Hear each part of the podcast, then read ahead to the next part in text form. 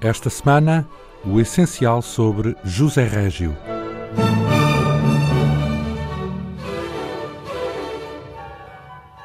José Régio nasceu em Vila do Conde a 17 de setembro de 1901, ano em que Afonso Costa apresentou na Câmara dos Deputados uma moção no sentido de substituir as instituições políticas vigentes por outras de feição republicana.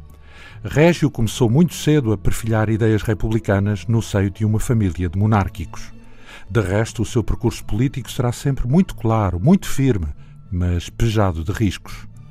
Vila do Conde, com o mar e a praia, ficará para sempre a origem, a referência fundamental, o aconchego. Numa carta, dali escrita em 1928 a Carlos Queiroz, Régio dirá: Você tem razão. Eu aqui tenho o mar. Nas manhãs de sol, procuro os sítios desertos da praia e rolo-me entre as ondas e a areia, como um objeto que o mar desce à costa. Volto ao mar à tarde e leio até escurecer. O mar, os livros e eu. Não tenho outra companhia. José Maria dos Reis Pereira, de seu verdadeiro nome, era filho de José Maria Sobrinho e de Maria da Conceição Pereira. O pai de José Régio, Orives, embora com pouca instrução, mostrou sempre gosto pela leitura e, sobretudo, pelo teatro, ensaiando sucessivos grupos amadores vilacondenses. Dele virá José Régio a herdar um gosto profundo por esse mesmo teatro que o levará mais tarde a considerar o seu como a parte mais original e densa da minha obra. Da mãe, sensível, ainda que de educação rudimentar, viria Régio a herdar o seu pendor artístico. Dela dará um retrato fiel no romance A Velha Casa. A infância de José Maria, na companhia dos irmãos, foi feliz, vigiada de perto pela mãe. Dos 12 para os 13 anos, escreve o primeiro caderno de versos. Com cerca de 15 anos, devora O Só, de António Nobre, que o impressiona extraordinariamente. Mas o seu mundo era o da velha casa onde nasceu, em Vila do Conde, situada na hoje designada Avenida José Régio. No romance As Raízes do Futuro, Régio dedica algumas páginas ao velho domínio, símbolo da infância feliz. Assim, mais do que nunca, se lhe tornara aquela casa um mundo, o seu verdadeiro mundo. Como quem vai a certa hora sentar-se num certo banco de certo jardim público, ia pelo entardecer sentar-se com um livro na sala de jantar a uma das janelas quase rentes ao quintal. O que lhe mostrava a experiência é que ninguém senão ele é que sabia na casa como ela tinha personalidade própria. Como essa personalidade compartilhavam todos os aposentos, tendo, embora cada um, o seu aspecto funcional. E como não só a personalidade da casa era insubmissa às coisas e pessoas que a povoavam, mas antes acabava por pesar sobre os gestos, palavras, atitudes e sentimentos. Com a idade de 11 anos, Régio começa a frequentar o curso dos liceus no Instituto de Vila do Conde. A atmosfera e o comportamento dos habitantes da velha casa estavam impregnados de uma fé religiosa até certo ponto contagiante.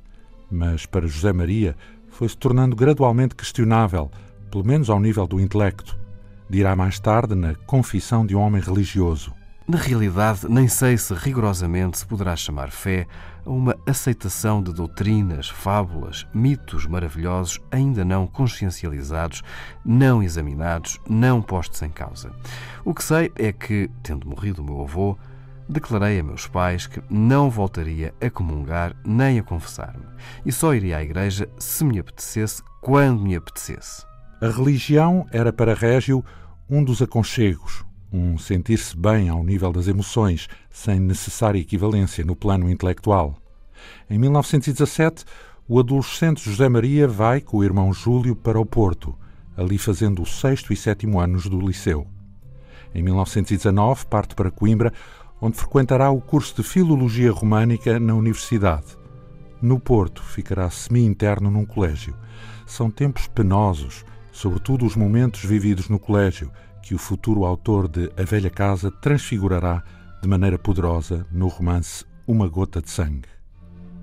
Já na cidade do Mondego, Régio passará tempos felizes e frutuosos de aprendizagem e criação, como relatará em Confissões de um Homem Religioso.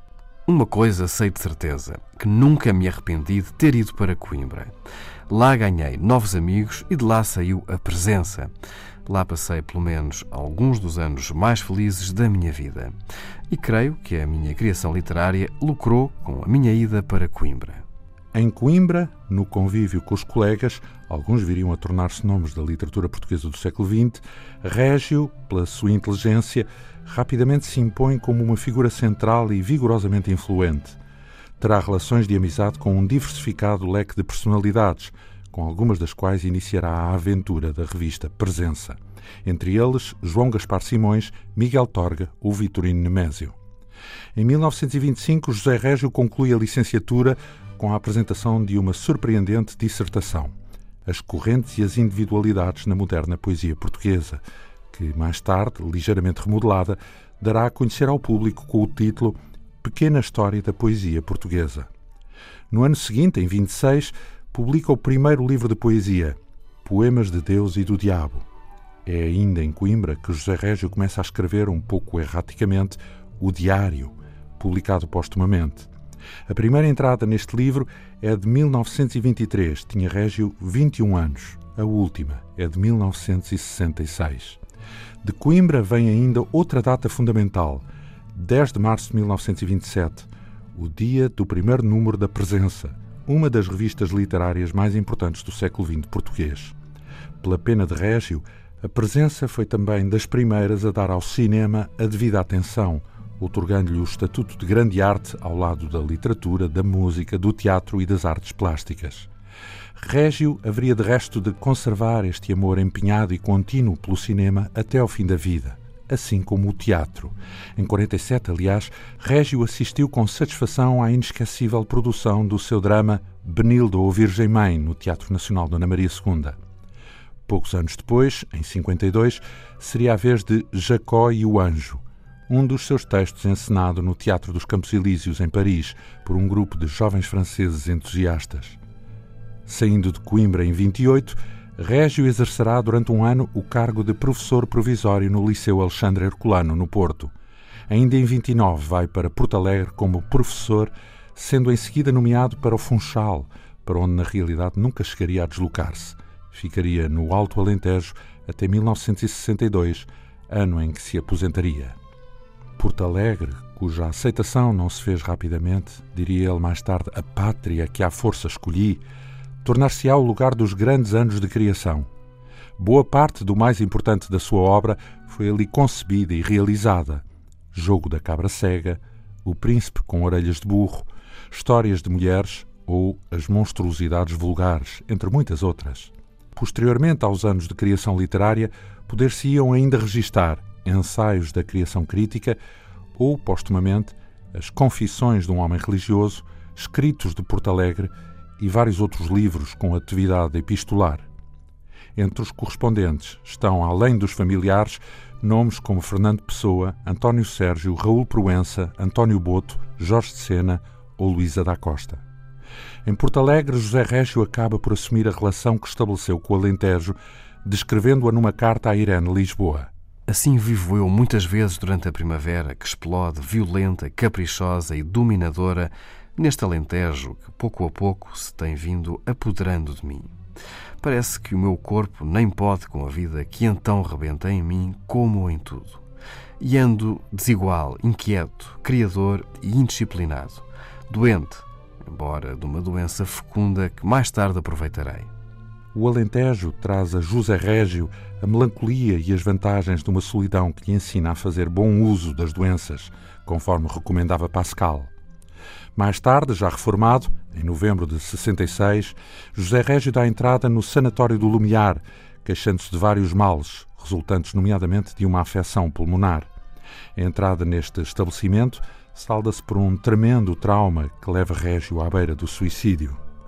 Regressará à Vila do Conde em março de 67. Durante os últimos anos de vida, Régio escreve e medita no Diana Bar da Pova de Varzim. Remete-se ao trabalho e publica o volume Ensaios sobre a Arte, que inclui o notável Em torno da expressão artística. Em 68, dá à luz o último livro de poesia que publicará em vida, Cântico Suspenso. No ano da morte, em 69, José Régio ainda vai a Porto Alegre e participa na campanha eleitoral para a eleição de deputados, que teria lugar em outubro desse ano, envolvendo-se também numa vigorosa polémica a propósito do filme Bonnie and Clyde. Em carta a Eugênio Lisboa, comenta os ataques de que foi alvo. Nunca o meu nome e o meu retrato andaram tanto nos jornais. E tudo isto redunda em reclame, e por mais ultrapassado que me queiram, continuo impertinentemente sobrevivente. Oh céus, que tempos estes! Torna-se difícil dirigir a gente, o seu frágil barco, nestas águas turvas e agitadas. No início de outubro de 69, Régio, de regresso à Vila do Conde, é vítima de um enfarte de cujas mazelas viria a morrer na madrugada de 22 de dezembro, com serenidade e resignação. A obra que José Régio nos deixou é vasta na variedade de géneros. Escritor conhecido, até certo ponto estudado, nem por isso foi menos alvo de ataques por cada novo grupo ou movimento literário que surgia. A independência política, artística e intelectual cobrou-lhe ao longo do percurso uma pesada fatura popular e criticado, apreciado mas nem sempre lido, destacou-se a defender os seus direitos. Ao seu pai, escreveu em 56. Eu lutar, luto. Pode mesmo dizer-se que a minha carreira literária tem sido sempre uma luta. Ainda agora eu estou a lutar nos meus artigos, pois estou em desacordo com várias coisas do meu tempo. Continuo a lutar pelas minhas peças e pelos meus romances. Todo o percurso literário de José Régio corrobora uma das afirmações de Delacroix.